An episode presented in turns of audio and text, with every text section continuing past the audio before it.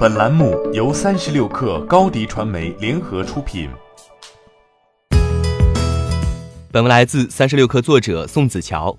抖音又对购物车下手了。最近，抖音宣布自二零二零年一月起，限制购物车视频发布频次，以粉丝量决定权限大小。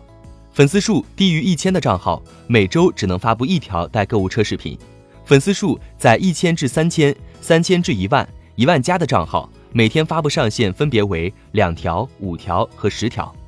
在这之前，抖音调整了购物车跳转页面，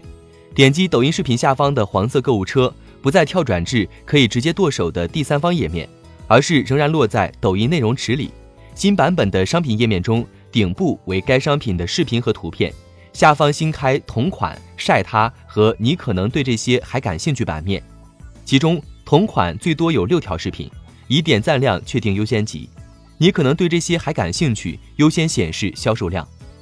相同之处在于抖音不变的长线发展理念，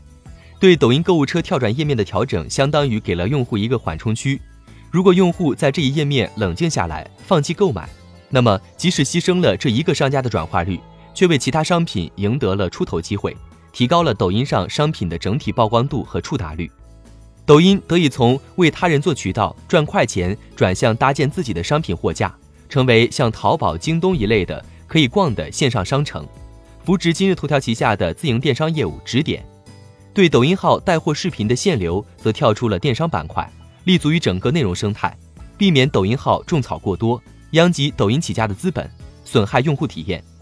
总体而言，抖音希望将电商内容与其他内容形成一定区隔，通过引导用户行为兼顾内容生态和商城构建，将电商功能更多的转移至直播区。可以说，关于平台商业化，双方的大方向始终一致，只是投入力度不同。欢迎添加小小客微信，xs 三六 kr，加入克星学院，每周一封独家商业内参，终身学习社群，和大咖聊风口、谈创业，和上万客友交流学习。高迪传媒，我们制造影响力。商务合作。请关注新浪微博高迪传媒。